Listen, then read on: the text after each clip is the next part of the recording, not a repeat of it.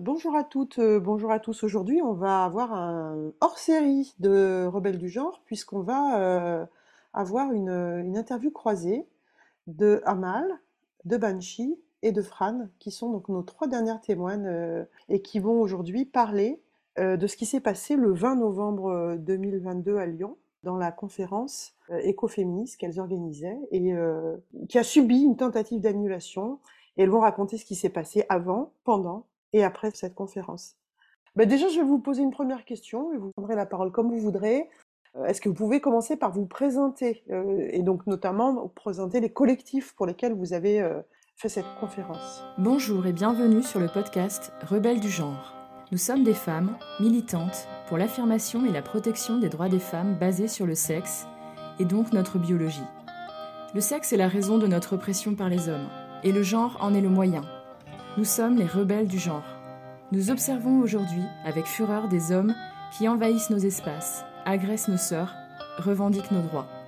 Conditionnées à la gentillesse et touchées par leur victimisation, les femmes mettent en général un certain temps à comprendre l'arnaque du mouvement transactiviste et commencent souvent par soutenir cette idéologie.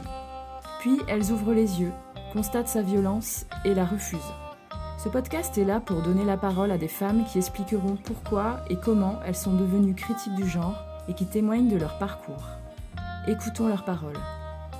Alors moi c'est Fran et je fais partie de DGR, donc c'est l'abrégé de Deep Green Resistance. C'est un mouvement qui est né aux États-Unis en 2011 autour de trois personnes, Derrick Jensen, Lierkis et Arik McBay, et entre autres aussi autour de l'écriture d'un livre qui a fini par être traduit en français par une équipe bénévole et qui est publié aux éditions libres. Donc le mouvement DGR est arrivé en France en 2018 à l'occasion justement de la traduction du livre. Et malheureusement, assez vite, il y a des accusations de transphobie qui pesaient déjà sur DGR aux États-Unis, qui ont également éclaboussé l'antenne française, qui ont mené à une première scission interne. Et depuis, en fait, ces accusations ne cessent de poursuivre le mouvement et ne nous ont jamais lâchés et euh, bah, nous freinent dans notre activité euh, militante. Mais je vais laisser Amal vous expliquer un peu plus en détail euh, de quoi on parle exactement et quelles sont ces accusations. Moi, c'est Amal. Ben, merci Blandine euh, qu'on puisse discuter aujourd'hui de tout ça.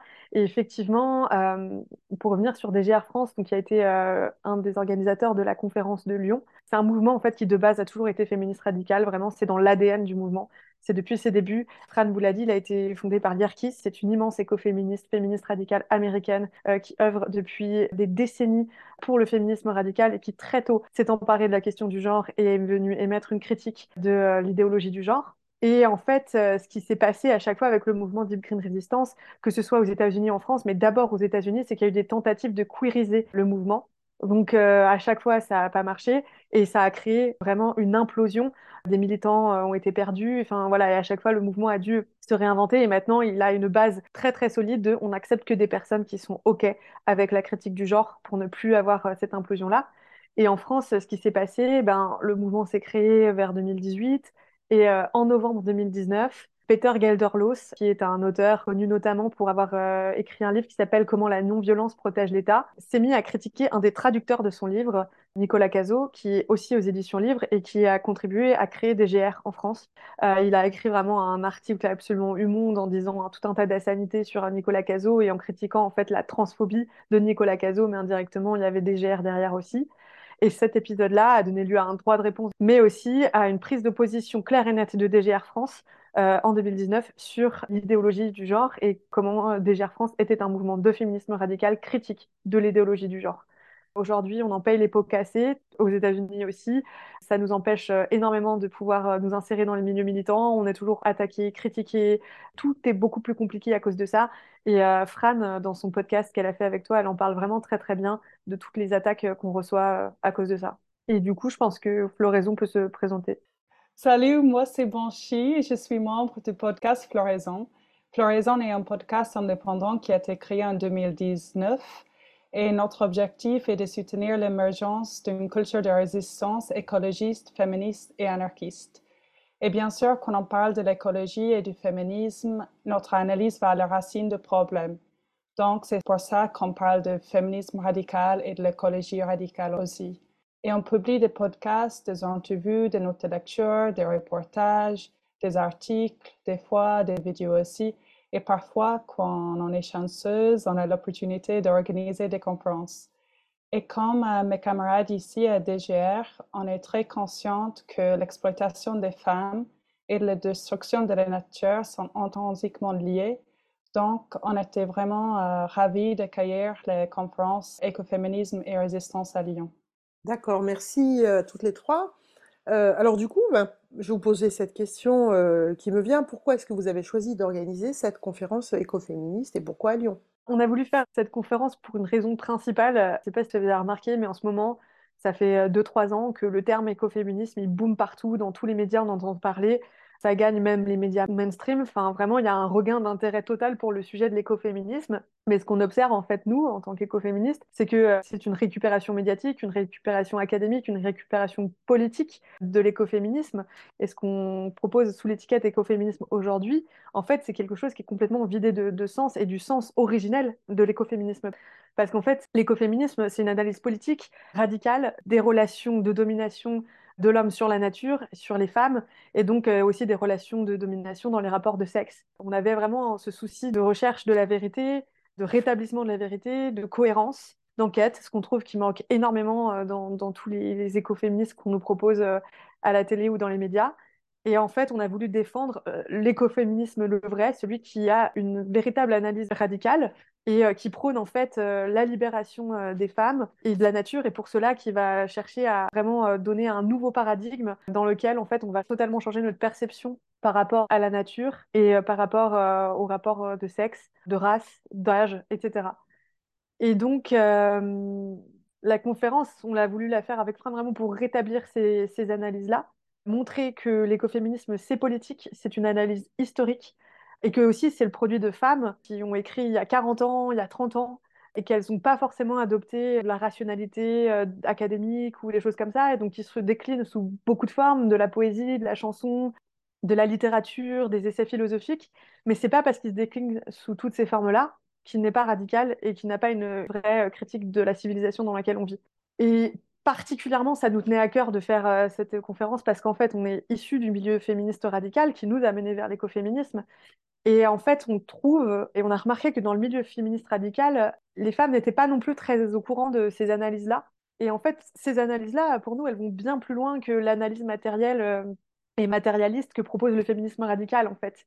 Tu vois, quand tu es féministe radical, tu vois des féministes qui luttent contre la pornographie, mais elles vont pas remettre en cause, par exemple, la technologie, en fait, qui est en fait un vecteur de l'essor de la pornographie. C'est parce qu'on a des smartphones et Internet, etc., qu'on va consommer de plus en plus de pornographie. Ça, tu vois, c'est un côté gênant. On voit aussi des féministes qui sont abolitionnistes, qui sont contre l'idéologie du genre, mais en fait, qui vont te proposer de faire ta lessive maison euh, parce que ce serait la solution euh, face au désastre en cours, ou alors qui vont penser que les éoliennes, les panneaux solaires, ben, ça va nous permettre euh, d'avoir une meilleure vie et de sauver la planète. Et du coup, en fait, cette écologie qu'elles défendent, ces féministes radicales-là, ça fait partie de l'écologie, ce qu'on appelle mainstream libéral. Et c'est le même danger que le féminisme libéral est au féminisme radical, en fait. Derrière, c'est la même, le même leurre politique, en fait. C'est une façon de ne jamais remettre en cause aucun des systèmes de domination et de perpétuer de manière verte, hein, entre guillemets, le capitalisme, l'État, le patriarcat. Et nous, tout ça, on appelle ça la civilisation patriarcale. Et donc, notre conférence s'adresse aussi et avant tout aux féministes radicales pour qu'elles aillent plus loin, pour qu'elles euh, arrêtent de penser que Sandrine Rousseau et euh, Europe Écologie Les Verts, ben, c'est de l'écologie, ou que tous les autres groupes euh, écolos qui existent aujourd'hui à l'heure actuelle ont pour volonté de sauver la nature et les femmes, c'est faux. je peux citer Alternativa, enfin vraiment Youth for Climate, tous les groupes écolos aujourd'hui sont de l'écologie libérale. Et voilà, c'est comme en tant que féministe, quand on parle de féminisme libéral, ben moi ça mérite les poils ces groupes-là, ELV, tout ça, eux, ce qu'ils vont défendre, c'est le droit de polluer autrement, donc euh, de polluer à l'aide d'éoliennes, de panneaux solaires, de voitures électriques, mais aussi ils défendent le droit de dominer autrement les femmes sous euh, le couvert d'inclusivité. Preuve en est, c'est qu'aujourd'hui, l'immense majorité des mouvements écolos sont ouvertement pro-queer. Et je n'invente vraiment rien, parce que si tu vas sur le site d'Europe Écologie Les Verts, tu vas voir qu'ils ont publié un ABC queer, euh, c'est un lexique qui définit des termes euh, pour aider le militant écologiste de base à être plus inclusif et pro-ally, euh, LGBTQI++, blablabla. Et dans ce lexique, tu vois qu'ils définissent les termes comme personne à utérus, des termes comme putophobe, transphobe, swerf. Et à TERF, c'est très drôle parce qu'ils expliquent Déjà, ils mettent un gros disclaimer, attention, transphobe. Et après, ils expliquent que les TERF reprochent notamment aux femmes trans leur comportement de domination lié à leur éducation jusqu'à un certain âge et aux femmes et en tant que garçons, donc aux hommes trans, d'être des femmes traîtresses à leur sexe. Tu vois, ça, c'est un mouvement d'écologie mainstream qui rassemble la plupart de l'écologie en France et qui, en fait, va faire de la propagande comme ça auprès de ses militants et militantes. Et donc voilà, euh, moi je dis ça et je suis très véhémente parce que euh, notre conférence, elle a été annulée par euh, des grosses pressions aussi de Europe Écologie Les Verts, notamment par certains élus à la mairie de Lyon, etc. Mais on y reviendra. Bon bref, j'ai beaucoup parlé et je vais peut-être laisser raconter par Fran la naissance de la conférence et pourquoi on a voulu, enfin comment elle est née. Mais voilà, c'était un peu le but de tout ça, quoi. Et donc en fait, c'est comme ça que cette conférence est née pour synthétiser un peu bah, les propos d'Amal. C'est une volonté croisée, premièrement, de faire découvrir ce sujet de l'écoféminisme à un maximum de personnes, surtout aux femmes, parce qu'en fait, pour nous, elles ont une place primordiale au sein de la lutte écologiste. Et puis, bah, deuxièmement, euh, c'est aussi pour redonner ces, lettres de noblesse euh, à l'écoféminisme et avoir un contenu euh, qui soit juste parce qu'on en avait assez de lire et entendre autant de choses fausses à ce sujet. Moi, j'aimerais quand même aussi préciser que pour nous, en fait, la conférence seule, elle ne suffisait pas. On est d'accord qu'on a besoin de contenu théorique, mais on a aussi besoin de, mise en pratique, de faire en sorte euh, que ce soit vivant, que les femmes puissent intégrer euh, le sujet dans leur chair et que ça leur parle. Et c'est pour ça que l'intitulé euh, de la conférence, c'est Écoféminisme et résistance, parce qu'il ne s'agissait pas juste d'une conférence, en fait, il s'agissait de tout un week-end axé sur l'écoféminisme et la résistance des femmes face à la civilisation industrielle. Et donc, on devait débuter avec euh, la conférence, ensuite avoir un temps informel pour faire connaissance avec toutes les personnes qui sont présentes, parce que ça aurait été vraiment dommage de rater ça. Et ensuite, on voulait euh, organiser la projection d'un film le soir. On hésitait entre le Goulabi Gang ou Woman at War. Que ce soit l'un ou l'autre, je vous invite euh, chaudement à, regarder les deux. Et ensuite, le lendemain, eh ben, on devait faire un atelier entre femmes. Alors, bien sûr, entre femmes en non-mixité, hein, pour réaliser euh, pendant cet atelier une grande frise chronologique avec euh, bah, toutes les dates marquantes de l'histoire des femmes, euh, mais aussi bah, des, mouvements féministes, de féministes et écoféministes célèbres. Et ensuite, cette frise, allait la coller sur un mur dans l'espace public, dans une rue de Lyon. Et pour nous, c'était vraiment un moyen de, de, visibiliser les femmes, de visibiliser la résistance portée par des femmes, et aussi de se réapproprier toute notre histoire à nous euh, en tant que femmes qui a quand même été beaucoup sapée euh, par euh, la prédominance du patriarcat dans nos vies. Et c'est vrai que pour ça, pour ce week-end, on avait quand même trouvé un peu l'endroit idéal au début pour accueillir tout le week-end. mais malheureusement, c'est là que les, les ennuis ont commencé en fait. Et je pense que là, je vais laisser la parole à Banshee pour qu'elle vous raconte un peu plus en détail ce qui s'est passé autour de la maison de l'écologie. Merci Fran. Oui, comme tu as dit, L'événement euh, était censé avoir lieu dans la Maison de l'écologie à Lyon le week-end de 19-20 novembre 2022. Et la raison pour laquelle on a choisi la Maison de l'écologie, euh, c'était parce que le lieu est un lieu politique qui se disait sensible à nos idées. Et en plus, euh, on a déjà fait deux événements de floraison là au passé et ces événements se sont très bien passés. Et en plus, euh, ça coûte pas très cher d'avoir un événement dans la maison de l'écologie. Donc ça, c'était en plus aussi parce que on a un petit budget. Et avant que je vais parler des événements qu'on a fait là-bas au passé, j'aimerais bien faire le point sur qui est la maison de l'écologie et plutôt qui sont les personnes derrière ces lieux-là. Donc, la maison de l'écologie est un tiers-lieu géré par des bénévoles. Mais en fait, il y a vraiment quatre personnes qui dirigent le lieu ce qui est très important à noter est que trois d'entre eux sont des élus de Marie, membres du Parti écologiste, donc membres du Parti EELV à Lyon. Et le Parti EELV est le parti politique dominant à Lyon. Pour revenir à notre relation avec le MDE, c'était en 2019 qu'on a vu un message sur l'Internet du fondateur de la Maison de l'écologie. Il a dit que la Maison de l'écologie accueille toutes les écologies, notamment celle qui nous intéresse, qui est l'écologie radicale anti Donc, suite à ça, on les a contactés en disant qu'on a une conférence qui est vraiment sur ces registres-là et ils ont accepté et accueilli notre conférence qui s'appelle Pour une écologie radicale. Et cet événement-là, c'était un vrai succès. En fait, c'était le plus grand événement à ce jour dans la maison de l'écologie. Donc, ils étaient vraiment contents avec nous, ça s'est très bien passé.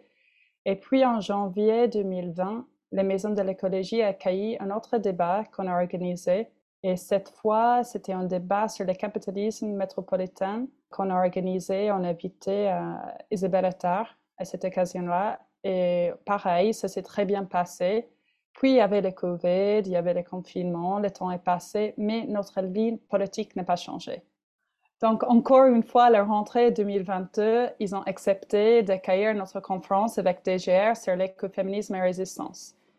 Mais on n'était pas naïfs. On a su qu'étant donné le climat actuel envers le féminisme radical, toute cette hostilité-là, qu'il y aurait des risques d'annulation. Mais on a constaté qu'il faut essayer, qu'il faut se battre pour faire entendre notre message quand même. On a anticipé qu'il y aurait un contre-coup, un backlash, et on a bien averti les maisons de l'écologie. On les a bien avertis qu'il y aurait probablement des activistes trans qui ne seront pas contents les maisons de l'écologie, euh, ils ont bien entendu ça, mais ils nous assuraient qu'ils vont tenir bon. Et ils ont gardé leurs promesses pendant un certain temps. Ils nous ont aidés pour l'organisation. Le moment où les maisons de l'écologie ont communiqué notre événement sur les réseaux sociaux, ils ont reçu des messages de gens pas contents, comme on a imaginé dès le début. Il y avait des gens déçus par leur décision de faire un événement avec des soi-disant transphobes, putophobes. Ils ont exigé que l'événement ne devrait pas avoir lieu. Les maisons de l'écologie ont géré ces critiques non fondées au début. Leurs bénévoles ont reçu environ un message par jour. Et par ailleurs, j'aimerais bien dire aussi qu'il y avait aussi euh, pas mal de féministes qui les ont remerciés de nous ouvrir cet espace aussi. Mais c'était le samedi, une semaine avant l'événement, que tout a changé. Et je vais laisser la parole à Fran qui va expliquer euh, ce qui s'est passé. Alors, qu'est-ce qui s'est passé, Fran et Amal, finalement, cette fameuse semaine, fin novembre 2022 Alors, euh, pile euh, une semaine avant le week-end de tenue de l'événement, donc le samedi, il y a eu une espèce d'attaque orchestrée par des activistes trans, euh, des sympathisants de leur cause, des représentants de groupes locaux aussi, soi-disant antifa, et puis aussi plus largement à l'échelle nationale des groupes queer pro-prostitution euh, on a compris après, en menant une petite enquête, que c'est surtout des collectifs comme euh, Voix des Terres qui a mené cette euh, campagne de dénigrement et a incité vraiment à, faire annuler cet événement. Et en fait, donc ce samedi-là, la Maison de l'écologie a reçu des centaines de messages, donc vraiment une vague de harcèlement en fait. Hein.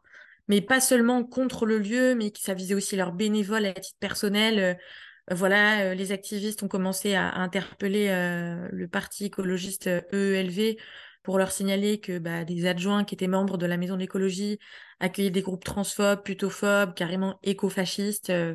et en fait, les bénévoles de la Maison de l'écologie ont subi d'énormes pressions ce jour-là. Euh, et ils ont aussi subi des espèces de, messages de forme de chantage affectif d'anciens invités, comme par exemple Si Le Cerf Molpois, qui est auteur du livre Écologie des viandes, qui s'inscrit beaucoup dans un cadre euh, éco-queer, qui est un auteur qui est très médiatisé, comme par exemple dans le journal Le Monde, qui est un, un gros journal euh, et qui n'a pas supporté, entre autres, que cet événement écoféministe se déroule à Lyon ce week-end-là. Et franchement, on a lu tout et n'importe quoi sur les réseaux sociaux. On a lu, mais c'était vraiment, ils étaient en roue libre. On a lu euh, TERF proche des masculinistes. Euh, on a lu qu'on était anti-IVG et anti-vax. Euh, des phrases comme le fémo-nationalisme et le génisme font des ravages. ou des choses comme événement 100% éco-fasciste avec en guest podcast complotiste anti-transfloraison. C'était vraiment... en fait, il y a même eu des appels d'Antifa pour venir nous attaquer. Euh, nous, enfin un groupe de femmes, juste pour faire une conférence. Il y a aussi des groupes comme Désobéissance Écolo Paris qui ont fait des appels à annuler avec un communiqué qui s'intitule Pas d'écoterf dans nos luttes. Floraison et DGR n'iront pas à la maison de l'écologie ni ailleurs. Le terme écoterf a été créé spécialement pour nous, je tiens à le préciser. Et en fait, tous ces groupes, et ces personnes ont été très actifs sur les réseaux sociaux, se sont relayés euh, les unes les autres et ont créé vraiment un peu un buzz, quoi. Ils en ont aussi profité d'ailleurs euh, au passage euh, pour euh, un peu faire leur chou gras parce que notamment il y avait une maison d'édition qui s'appelle Le Passager clandestin qui était en pleine période de, promotion du livre fraîchement sorti de leur autrice écoféministe Myriam Bafou, donc son livre Des paillettes sur le compost.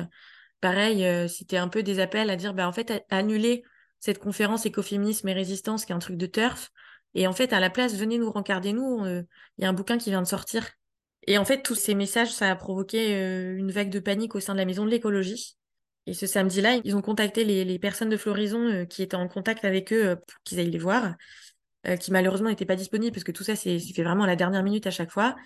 Et donc, les gens de Floraison leur avaient dit, bah, en fait, on va vous voir vraiment demain à la première heure. Et en fait, on est rentré le soir, très tard, le samedi soir, euh, juste avant minuit. Il y a un communiqué qui a été publié par la Maison de l'écologie et qui disait euh, événement annulé, avec euh, l'affiche de notre conférence. Sans que ni Floraison ni DGR n'aient été prévenus, sans qu'il y ait aucun dialogue possible. Événement annulé. Voilà. On a vraiment totalement subi la chose, quoi. Et en fait, c'est bah on l'a un peu découvert comme ça, donc on a commencé à se s'envoyer le truc entre nous. Bah t'as vu ce qui se passe Moi j'ai découvert ça le dimanche matin personnellement, me levant, voilà. Donc c'était des semaines de travail derrière. Euh, Floraison, ils ont quand même fait l'affiche, euh, ils ont communiqué, euh, ils ont fait toute la campagne de communication autour de ce week-end écoféminisme et, résistance sur les réseaux sociaux, mais aussi en réel, en allant coller des affiches partout, des, affiches qui sont vraiment très belles d'ailleurs. Et en fait, voilà, la maison de l'écologie a pris cette décision sans nous. On faisait pas partie de leur décision. Bah, c'était un gros coup dur, hein, on va se, va pas se mentir. Et notamment, bah, en apprenant l'annulation de l'événement, euh, et bah, faut dire que c'est euh, un peu nos opposants politiques euh, qui se sont réjouis et qui étaient vraiment euh, très contents. donc, notamment la commission LGBTQIA+ de Europe Écologie Les Verts, qui a tweeté Nous nous félicitons de l'annulation de cet événement. La transphobie et l'écofascisme sont antinomiques aux valeurs de l'écologie politique. Merci aux personnes également mobilisées contre la tenue de cette conférence. Voilà, c'est rageant, c'est rageant de lire ça.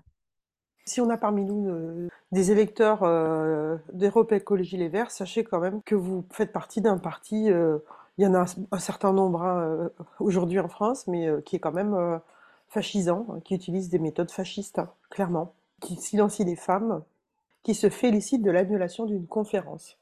Voilà, c'est ça. ELV a beaucoup de pouvoir euh, à Lyon. Ils ont la métropole euh, de Lyon, en fait. Et là, ils sont rendus vraiment complices de l'annulation d'un événement écoféministe. Et en fait, c'est pas vraiment surprenant quand on connaît l'histoire de ce parti, puisque c'est quand même un parti politique qui a quelques casseroles euh, aux fesses, hein, et qui cherche notamment à effacer les droits des femmes fondés sur le sexe dans la loi, qui d'ailleurs a protégé des agresseurs au sein de son parti. Et puis, en plus de ça, qui est pro-prostitution. Hein. parmi leurs programmes, il y, y, avait ça, en fait. C'était l'abolition de la loi la loi prostitution de 2016. C'est tellement triste parce qu'on sait aussi qu'il y a des vraies féministes à Europe Écologie Les Verts et qu'elles sont complètement euh, silenciées, empêchées de parler euh, et obligées d'accepter l'esclavage sexuel des femmes euh, par la prostitution. C'est juste insupportable en fait. Et venir dans d'autres groupes écolos qui sont pas du tout comme ça et qui ont une vraie ligne féministe. Voilà, je me permets. à un moment donné, c'est vrai que quand on est, on fait le grand écart par rapport à ses propres valeurs, mais d'ailleurs, euh, euh, c'est vraiment une question, la question politique, parce que récemment, là, en Espagne, euh, toutes les femmes, les féministes radicales, ont appelé à voter à droite, parce que tous les partis de gauche sont en train d'effacer les droits des femmes, sont même en train d'effacer les femmes tout court. Et donc, il y a aujourd'hui un mouvement des, femmes féministes d'Espagne qui votent à droite. C'est complètement hallucinant. Je crois que Banshee, tu veux parler? Ah Oui, juste j'ai voulu dire aussi que à Lyon, euh, il y avait beaucoup, beaucoup de groupes euh, qui se réclament euh, antifa et anarchistes qui ont fait beaucoup de pression sur la maison de l'écologie. Et aussi, ils ont fait des menaces envers nous à Floraison et DGR en ligne. Et c'est juste, c'est tellement hypocrite parce que ces soi-disant anarchistes-là, ils n'ont pas hésité, pas du tout, d'utiliser euh, le parti politique comme le ELV et juste le pouvoir local de la métropole pour faire taire des événements féministes. Donc, c'est des drôles des anarchistes. Le ELV a beaucoup de pouvoir à Lyon. Ils ont la métropole. Et ces anarchistes, soi-disant anarchistes, monarchistes plutôt, ils étaient prêts à collaborer avec eux pour maintenir le patriarcat ils ont demandé aux pouvoirs locaux, euh, les membres de EELV, de faire taire les féministes. Ils disent qu'ils sont contre l'État, mais ils collaborent avec eux quand le but est de faire taire les féministes et, juste pour écraser euh, toute pensée subversive. Et plus globalement, écraser les femmes. Ouais, tout à fait. Non, ça a été euh, vraiment très, très, compliqué on a, enfin, on été face à un rouleau compresseur. Je veux dire, quand on est un mouvement euh, d'écologie radicale et de féminisme radical face à un gros parti comme ELV, ben, clairement, euh, ça nous compliquait vraiment la tâche, d'autant plus qu'on a entendu des bruits de couloirs où voilà, on ne peut pas vraiment le vérifier, mais comme quoi vraiment ils se sont dit, DGR et Floraison ne trouvera pas une salle à Lyon et dans la métropole de Lyon, donc Villeurbanne, etc., où faire cette euh, conférence. Pas une salle appartenant à la mairie ou à un pouvoir public. Donc nous, on partait avec euh, cet handicap-là. euh, Ensuite, donc ça a été vraiment très très compliqué de lutter face à ce rouleau compresseur-là, quoi. Mais du coup, moi, j'aimerais juste reprendre un tout petit peu sur toutes les attaques en fait qu'on a reçues. Et moi, ça me fait vraiment penser à un problème qui gangrène en fait aujourd'hui les milieux militants. Et donc nous, on est vraiment la cible, c'est l'hostilité horizontale. Et en fait, euh, toute cette histoire, toutes ces attaques là qu'on a eues, ça représente en fait à quel point euh, l'hostilité euh, horizontale est très très forte. Et donc moi, quand je parle d'hostilité horizontale, c'est une analyse qui est tirée bah, pas mal de Deep Green Resistance aussi, mais qui montre que en fait, quand il y a deux groupes qui ont l'air d'avoir un objectif commun, comme lutter contre les systèmes d'oppression et de pouvoir, et ben en fait, ils finissent par se combattre l'un et l'autre plutôt que le pouvoir justement. Et c'est exactement ça qui permet de maintenir le pouvoir en place, en fait, c'est l'hostilité horizontale. Au lieu de combattre le roi, les serfs se combattent entre eux. C'est vraiment diviser pour mieux régner, quoi. Et euh, donc, nous, euh, comme l'a montré Fran et Banshee, nous, on a, on a vraiment euh, été attaqués par des milieux qui sont censés être de notre bord, qui sont censés être écolos. Bon, je pense que j'ai assez démonté l'écologie libérale euh, tout à l'heure pour montrer que c'est pas vraiment le cas, mais bon, ça, c'est regrettable. Après, il y a d'autres attaques qu'on a vécues et qui ont été très dures aussi à digérer. C'est les attaques au sein du propre milieu féministe. Et on va en parler aussi parce que ça fait partie de l'hostilité horizontale. On est des féministes radicales, on est là pour la libération des femmes et on a été attaqué par des femmes qui sont censées avoir le même objectif que nous. Donc on a subi euh, des commentaires de certaines euh, militantes expliquant qu'en fait, euh, de base, dès l'organisation de cet événement, on n'avait pas su le faire et en fait, on mettait les femmes en danger, notamment en choisissant la MDE, alors que, bon, Banshee a montré pourquoi on avait choisi la MDE, c'était un partenaire de confiance hein, de base. On a été critiqué de manière euh, véhémente aussi parce que, euh, en fait, oui, voilà, on, mettrait les femmes en danger, on ne savait pas organiser. Et aussi, on a subi du doxing de la part de femmes qui se disent féministes radicales. Et euh, on trouve ça vraiment très, très grave. Parce que nous, on est en droit de vouloir nous protéger pour de bonnes raisons. Enfin, voilà, il y a une déferlante qui arrivée juste sur une simple conférence. Donc, euh, voilà. Donc, effectivement, euh, être doxé, c'était vraiment pas très agréable et c'est même très grave. Le doxing, en fait, c'est quand on révèle la véritable identité d'une militante féministe qui aurait, à un moment ou à un autre, soit adopté un pseudo, soit euh, voilà, restreint en fait tout ce qui concernait sa vie privée pour pas qu'ensuite euh, elle soit harcelée en ligne ou en réel euh, et victime de violences. Donc, si je résume, on a rendu public euh, des identités ou des données personnelles de, de vous, les organisatrices, et ce sont des femmes qui ont fait ça. C'est ça, tout à fait. Et en plus, elles vous ont accusé de mettre en danger des femmes. Tout à fait. Et ensuite, et, et en plus, non seulement, voilà, et les autres attaques véhémentes qu'on a reçues, c'est qu'en plus de nous accuser de mettre en danger d'autres femmes, de révéler nos identités, etc., elles ont incité les femmes à ne pas venir à la conférence parce que ça serait trop dangereux pour elles. Enfin, voilà. Donc, on a beaucoup de femmes qui nous ont dit, bah non, moi je viens pas, j'ai trop peur et tout. Et je pense que le discours véhiculé par ces femmes-là a contribué à ce qu'elles euh, restent chez elles et qu'elles aient peur. Et nous, on lutte justement pour montrer qu'il il faut qu'on se batte et qu'on arrête d'avoir peur, quoi. Et du coup, voilà, euh, moi, c'est un appel que je souhaite faire euh, ici maintenant et prendre la parole au sein de Rebelles du genre. Je pense que c'est utile parce qu'il y a trop de femmes, en fait, qui continuent de lutter avec des personnes et des femmes toxiques dont émanent ces comportements d'hostilité horizontale et qui ne font rien, qui pensent que c'est normal ou qui pensent que, voilà. Non, ce n'est pas normal. Les comportements toxiques conduisent à l'hostilité horizontale et ce n'est pas acceptable dans tout milieu militant et même quand ça vient de femmes. Et c'était vraiment l'appel que je voulais euh, faire à toutes nos auditrices voilà, c'est pas normal et c'est pas acceptable et c'est pas ça militer et c'est pas ça qui fera avancer la, cause et, la liberté euh, des femmes. D'accord. Merci. Et du coup, euh, qu'est-ce que vous avez mis en place pour que cette conférence, elle puisse se faire dans de bonnes conditions de sécurité, sachant quand même que, pour rappeler, hein, la mise en danger, c'est pas vous, hein, le danger, c'est l'agresseur. Comme dans toute situation d'agression, le seul responsable, c'est l'agresseur. C'est pareil quand une femme est victime d'une agression sexuelle, c'est pas le problème de sa jupe ou de si elle avait vu, hein, et donc là, c'est exactement la même chose. Le problème, c'est l'agresseur. Donc, euh, on peut pas euh, inverser comme ça les, responsabilités. Et euh, quand on vous dit, vous mettez en danger des femmes, non, non, non, non, non. S'il n'y a pas d'agresseur, il n'y a pas de, a pas de danger. Oui, totalement d'accord. Merci Blandine de, de le rappeler, ça fait toujours du bien à entendre. Euh, bah, comme je disais tout à l'heure, apprendre l'annulation de la conférence, ça a été un coup dur pour nous. hein. Moi, je- j'en ai pleuré en me levant le dimanche matin et en découvrant tous les messages. euh, Mais ça nous a pas laissé sur le carreau. Et bah, dès le dimanche matin, on s'est organisé une visio entre nous euh, pour gérer la situation. On s'est mis à rechercher un nouveau lieu, privé cette fois. En même temps, on lançait des devis pour avoir un service de sécurité parce que pour nous, c'était important de permettre aux femmes qui venaient de pouvoir assister à l'événement en toute sûreté et de vraiment pouvoir être là, de, de, devenir, euh, d'être présente à un événement politique de, de, manière safe en fait. On sait aussi qu'il y a d'autres femmes, que ce soit en France ou partout ailleurs dans le monde, qui sont confrontées au même problème et qui n'hésitent pas à engager un service de sécurité. Et pour nous, en fait, si c'est le prix à payer pour avoir des espaces d'émancipation politique, bah, bah, on le paiera, en fait. Parce que ça ne doit pas se faire dans la douleur, c'est la souffrance et, et la violence, c'est pas, c'est pas normal, même si on comprend très bien les mécanismes et les rouages qui sont à l'œuvre derrière pour nous empêcher de nous émanciper politiquement.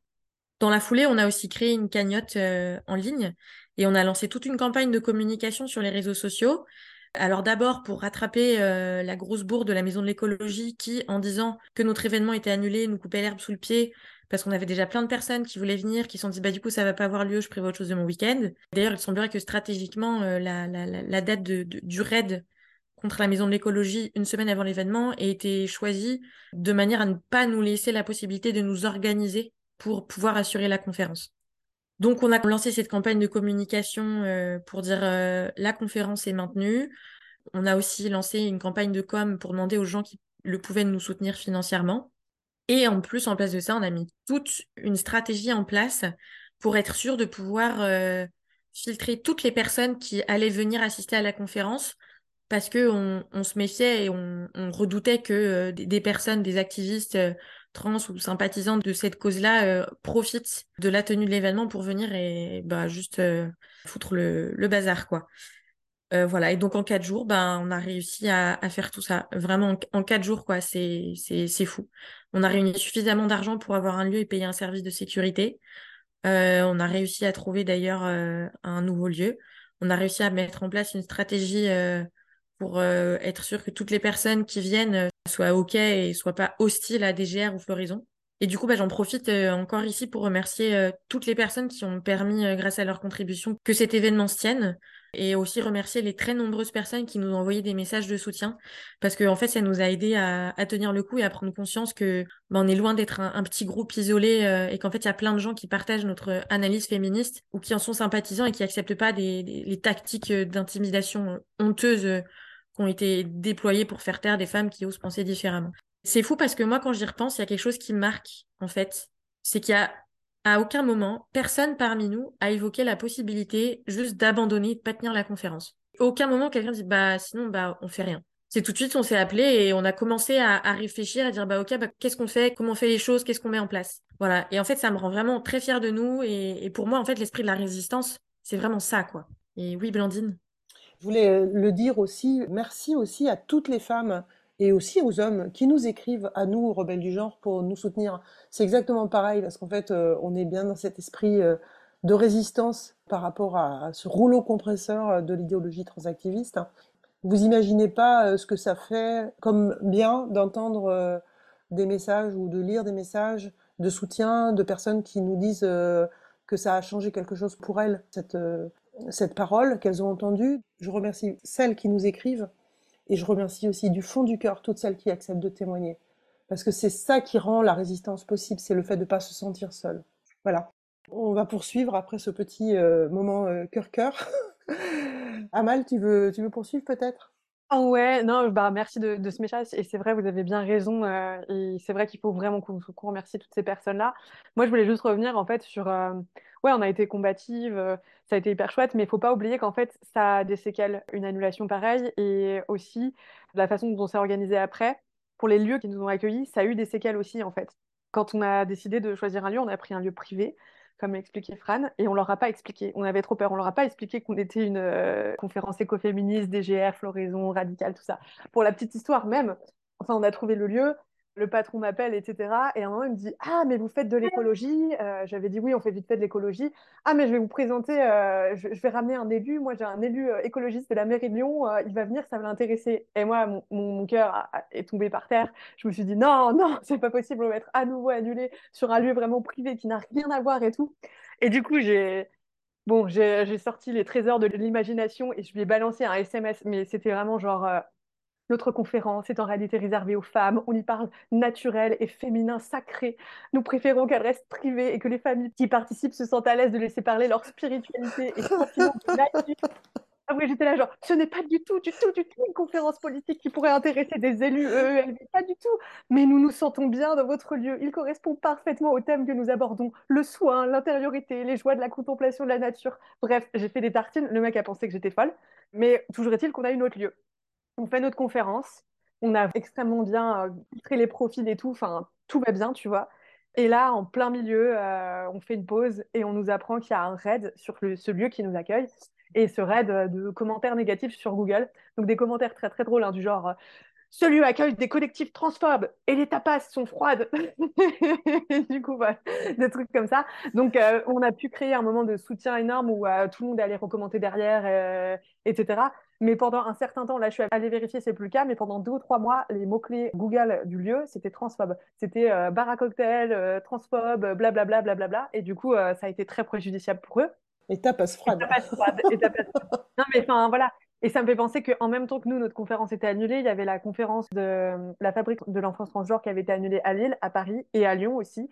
Et à Lyon, euh, elles avaient réussi à trouver comme nous un lieu alternatif. Et pareil, il y a eu des impacts sur ce lieu. C'est un restaurant, il y a des gens qui sont des militants euh, Traz, Antifa, tout ça, qui sont allés vraiment euh, manifester devant le restaurant. Et voilà, en fait, ça a des impacts derrière. En fait, c'est délétère pour tout le monde. Et euh, moi, je tiens juste à dire, c'est pas pour protéger les lieux qui nous accueillent ou quoi que ce soit. Ou les... Mais nous, quand on fait ces trucs-là, en fait, on dit pas au lieu qu'on est DGR raison. Enfin, on, on, le cache, quoi. Voilà. Ok, donc euh, la conférence a eu lieu et maintenant, euh, qu'est-ce que vous aimeriez dire à ceux et à celles qui ont essayé de vous silencier aussi violemment, qui ont essayé de vous annuler, d'annuler euh, votre travail? Voilà, droit de réponse. Eh ben, merci pour ce droit de réponse, Blandine. Je pense que, en fait, on nous, attribue beaucoup de, mots. Euh, certains, d'ailleurs, sont inventés exprès pour nous on nous critique, on nous reproche beaucoup de choses et euh, notamment voilà, on a pu vous lister déjà un certain nombre de termes. En revanche, on nous laisse jamais l'occasion de justement apporter un droit de réponse, de nous défendre. Et euh, de manière très générale, c'est très souvent des gros amalgames euh, qui sont faits pour nous assimiler avec bah, avec l'extrême droite en fait, parce que comme ça, ça nous met du mauvais côté du panier et puis hop, c'est bon. Brûler des et floraison et voilà. Donc je pense que parmi tout ce qu'il y a, il y a notamment le terme d'écofascisme qui revient très souvent, surtout à l'encontre de DGR. Alors déjà, tout d'abord, c'est une mauvaise utilisation du terme fascisme. Le terme fascisme, il a une définition précise, il a un sens politique, il renvoie à des événements historiques. Donc, faut arrêter de péter un câble et de craquer en pensant que un mouvement comme DGR, on est des fascistes, quoi. Parce que déjà, nous, on est opposés à tout ce qui constitue le fascisme aujourd'hui. C'est-à-dire la suprématie, la religion de l'État, la société de masse, toutes les notions de travail capitaliste, le culte du chef, la masculinité, et la liste est encore très longue. En gros, on pourrait dire le fascisme, il est pour la vitesse, nous, on est pour la lenteur. Le fascisme, il fait l'apologie de la masculinité. Nous, on a une analyse féministe radicale. Pourquoi, du coup, le terme spécifique d'écofascisme? Il faut savoir que DGR prône le démantèlement de la civilisation industrielle. C'est ça qui nous vaut d'être taxé d'écofasciste. Alors, pour comprendre un petit peu plus, c'est déjà c'est un raccourci vraiment grossier en fait parce que la civilisation c'est un mode d'organisation sociale et politique bien précis qui est insoutenable. C'est-à-dire, en fait, qui n'est pas capable de respecter les limites de la planète, ni même des autres espèces vivantes, ni même d'ailleurs des femmes ou des enfants. Il y a eu 34 modèles de civilisation dans l'histoire du monde, et elles ont toutes fini par s'effondrer, à cause justement de leur caractère insoutenable. La civilisation industrielle dans laquelle nous on se trouve aujourd'hui, elle ne fera pas exception à la règle. Elle finira par s'effondrer. Le problème, c'est que, à la différence de toutes les civilisations qui l'ont précédée, le fait qu'elle soit euh, régie par un système industriel et financier euh, capitaliste, libéral, néolibéral même aujourd'hui, son utilisation des énergies thermiques, son utilisation effrénée de, de, toutes les formes de technologie et son caractère aussi mondialisé, tout ça, ça la rend incroyablement destructrice et mortifère. Et cette civilisation industrielle, quand elle s'effondrera, elle entraînera dans sa chute quasi toute forme de vie sur la planète. Et donc nous, il faut qu'on la démantèle avant qu'elle nous achève toutes et tous, humains et non humains. Et ça, c'est pas de l'écofascisme en fait, c'est simplement la lucidité et l'honnêteté. Alors maintenant, j'ai conscience que ça peut être une analyse qui paraît un peu rugueuse comme ça, et donc je vous invite vraiment à, creuser le sujet en visitant euh, le site euh, lepartage.com ou alors le podcast Floraison qui a justement une conférence dédiée euh, à cette critique de la civilisation. Et puis pour finir, en fait, tout simplement, toutes les féministes critiques du genre sont traitées de fascistes, et en fait, elles le savent toutes très bien, qu'elles n'ont rien à voir avec la définition de ce qu'est le fascisme.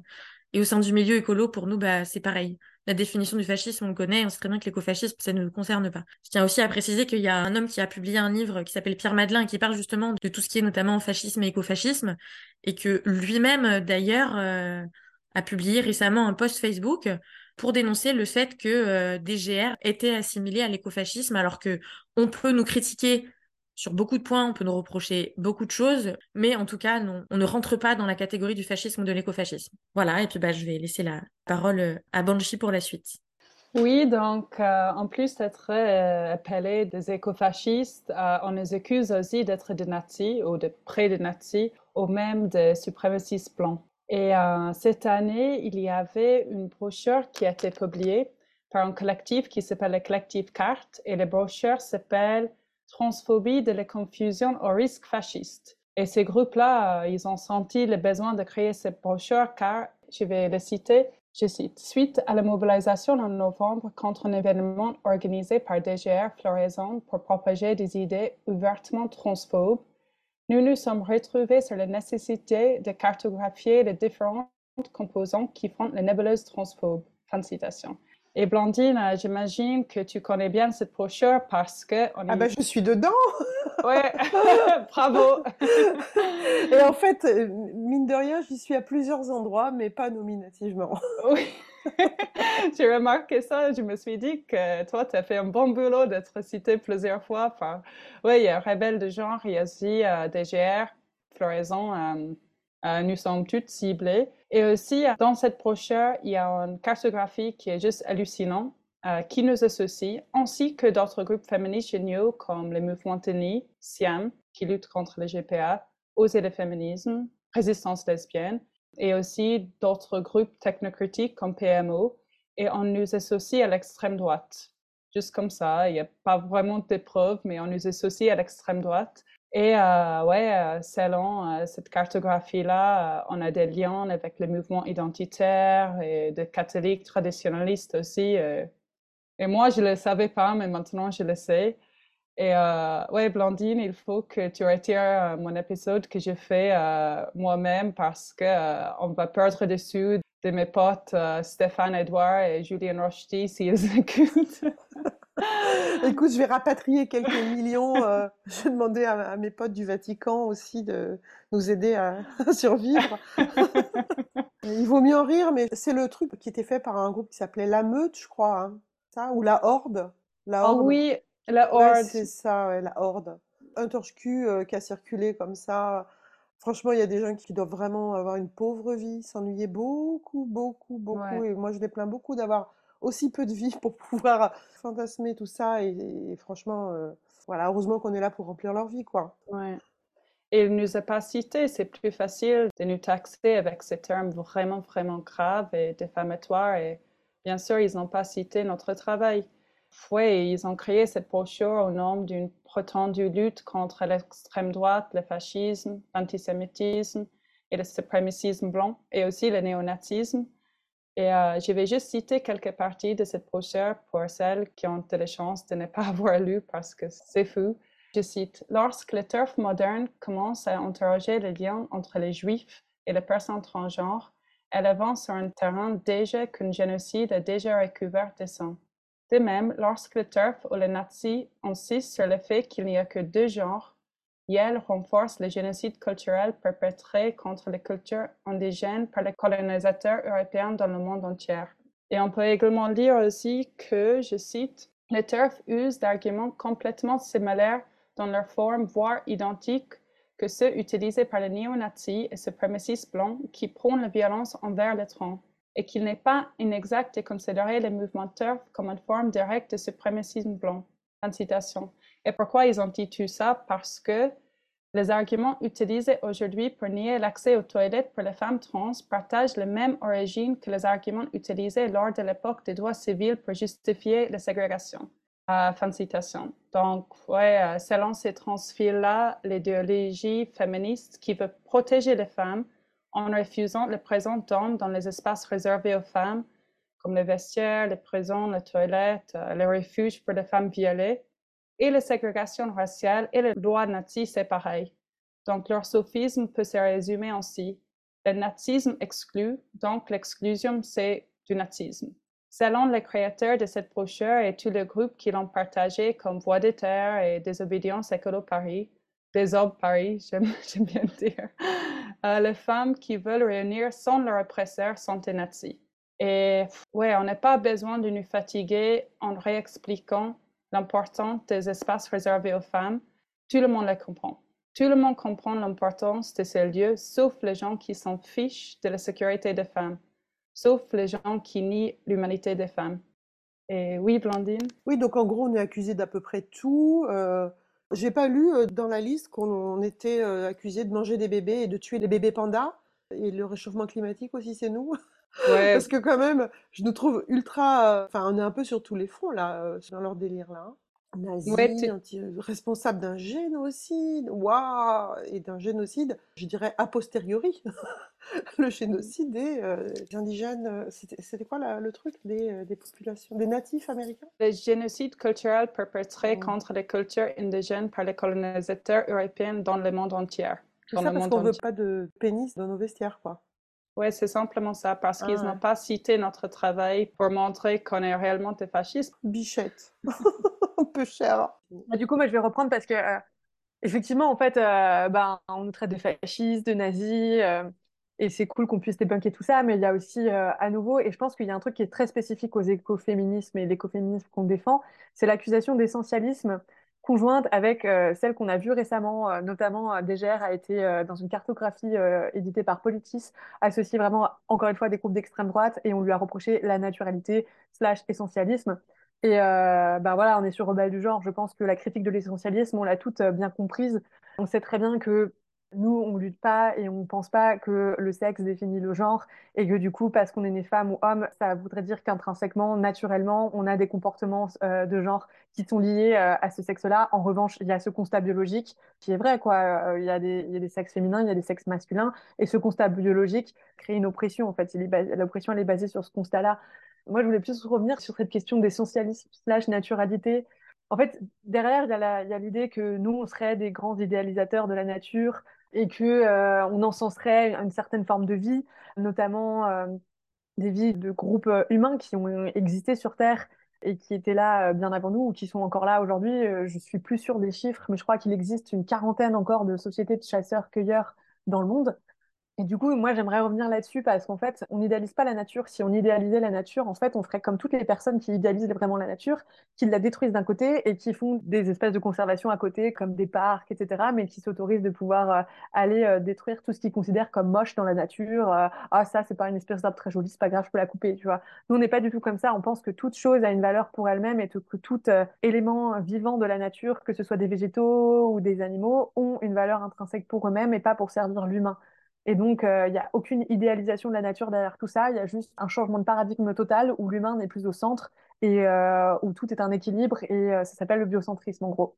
Ensuite, euh, par rapport à cette idéalisation des groupes humains qui n'ont pas été du modèle civilisationnel et qui ne sont pas du, du modèle de la civilisation industrielle notamment, encore une fois, nous, on n'idéalise pas non plus ces groupes-là. On dit juste que ces groupes-là, quand tu les observes, eh ben, la protection de la nature, elle est beaucoup plus présente que parfois, quand ils sont pas patriarcaux, eh bien, euh, les relations euh, et les rapports de sexe et sociaux entre humains, les rapports intergénérationnels sont beaucoup plus égalitaires. Et donc, euh, c'est bien plus préférable d'avoir ça que la civilisation qui est actuelle et qui conduit au désastre en cours et aux valeurs qu'elle défend, qui sont aujourd'hui ben, la théorie queer, la théorie trans, etc. Donc, pour ces questions d'essentialisme, ça me semblait important d'avoir ce droit de réponse-là. Mais encore une fois, à chaque fois, c'est comme pour le fascisme, le nazisme, à chaque fois qu'on nous fait ces remarques-là, ce n'est jamais étayé de rien. On n'est jamais cité, aucune phrase qu'on a dite n'est citée. C'est toujours non, DGR, Floraison, les femmes qui ont fait la conférence de Lyon, ce sont des écotards, des fascistes. Ah oui, il y a un terme aussi qui revient assez régulièrement, eugéniste et validiste. Alors, ça me fait beaucoup rire parce que l'eugénisme, c'est l'intervention sur la reproduction humaine en vue d'amélioration de la race humaine. Donc, généralement, c'est conduit par des hommes qui vont chercher à détruire, ben, dans le cadre de l'époque nazie, par exemple, ben, les personnes qui sont handicapées, etc. Mais aujourd'hui, l'eugénisme, il est conduit et défendu par euh, les euh, militants queer et transactivistes, notamment quand on parle de reproduction artificielle. Il faut savoir que ces choses-là reposent sur des techniques eugénistes qui sont aberrantes. Par exemple, le diagnostic préimplantatoire, où en fait on va tester le gamin et savoir si euh, il a des chances de développer euh, la trisomie 21. Et dans ce cas-là, si c'est le cas, ben, on va l'enlever. Enfin, il y a énormément de choses problématiques qui sont euh, créées par le progrès, la science moderne et qui sont validées par ces personnes-là, que nous, on dénonce, et c'est nous ensuite qui sommes eugénistes. Et il en va de même pour le validisme, parce que nous, on défend que, effectivement, raser une forêt pour euh, faire un hôpital euh, humain qui va nécessiter euh, derrière ben, toute une industrie, toute une exploitation de la nature. encore une fois, il va falloir aller amener des matériaux qui ont été prélevés autre part, etc., avec des ressources finies de la nature. Mais voilà, on fait un énorme truc. et à côté de ça, on fait un hôpital pour vous soigner des maladies de civilisation des maladies qui n'existent que parce qu'on vit de cette manière-là, le diabète, les cancers, voilà. Et donc on est traité de validiste parce qu'on dénonce ça, ça me fait rire aussi, euh, sachant que derrière, il n'y a aucun recul en fait sur euh, l'état de santé de, l'humanité aujourd'hui. Et donc bon, c'est des critiques qu'on a très très souvent, et encore une fois, je me répète, mais on n'a jamais vraiment de droit de réponse, et on n'est jamais vraiment critiqué de manière cohérente, avec une véritable argumentation, une analyse derrière. C'est toujours des étiquettes qu'on nous balance euh, dessus, et qui coupent tout débat en fait. Et moi, je me pose la question, est-ce que c'est pas ça le vrai fascisme en fait? Voilà. Bah alors au final, Qu'est-ce que vous retenez de cette expérience euh, assez incroyable euh, finalement? Eh ben moi je dirais euh, deux grandes choses. La première c'est sur la résistance. Floraison comme DGR prône une culture de la résistance et c'est un mot qui n'est pas à prendre à la légère. Et là c'est un très bon exemple de ce que ça signifie vraiment de résister quand on est face à une oppression politique. Et donc, euh, nous, ce qu'on voudrait, en fait, à travers ça, c'est vraiment inciter les femmes à entrer en résistance. Et il y en a déjà plein qui le font. Il y a déjà plein de collectifs qui sont activistes. Euh, je veux dire, euh, on pourrait parler des Amazones, on pourrait parler de résistance lesbienne. Et ça, c'est juste pour la France. Hein, il faut, il faut le faire, il faut, il faut résister, c'est important. Et le deuxième point, c'est que, en fait, quand on commence à penser en termes d'organisation et de stratégie et de tactique, et ben ça porte ses fruits et ça paye. Et moi, c'est pas la première fois que je le note, et ça, c'est un autre grand atout de, des et moi, c'est pour ça que j'y suis aussi, c'est tout l'apport euh, stratégique. Et le fait d'avoir une analyse, euh, d'être capable de définir clairement le problème, et ensuite, en fonction de ça, euh, de poser un objectif qui va être la résolution du problème.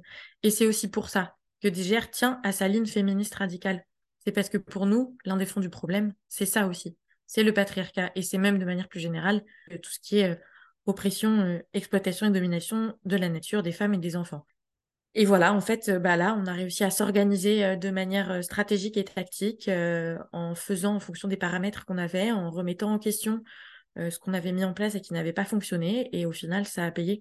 On a pu tenir la conférence.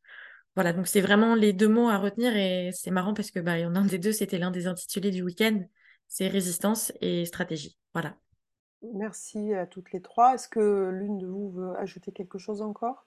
Euh, Moi, je voulais juste dire, euh, si jamais vous avez euh, un local dans votre ville ou si vous avez, vous connaissez un endroit, on serait ravis de pouvoir se déplacer dans toute la France, faire la conférence. On y travaille encore, on essaie de l'améliorer et on, a vraiment pour but de la propager au maximum. Et cette fois, de la tenir en entier, c'est-à-dire de faire tout le week-end? Pas juste une conférence, mais de pouvoir échanger aussi avec euh, toutes les femmes et aussi les hommes qui se seront déplacés, de voir un film, euh, d'être euh, ensemble en ce, moment de résistance, de faire l'atelier. Et là, c'est alors on a eu la chance de pouvoir faire l'atelier autour de la frise chronologique dans un, autre contexte et on était très contente de la tester et ça a vraiment très très bien rendu et c'est très chouette. Et on aimerait pouvoir donner cette chance, cette occasion, cette opportunité à toutes les, les autres femmes qui en ont envie. Voilà, je sais pas si Banshee, tu veux ajouter un mot?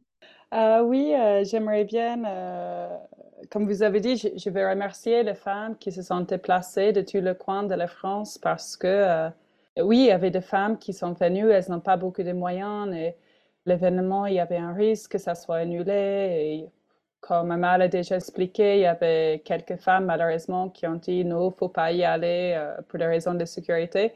Mais il y avait beaucoup de femmes courageuses qui sont venues malgré tout ça. Et aussi, je veux remercier particulièrement euh, les Amazones.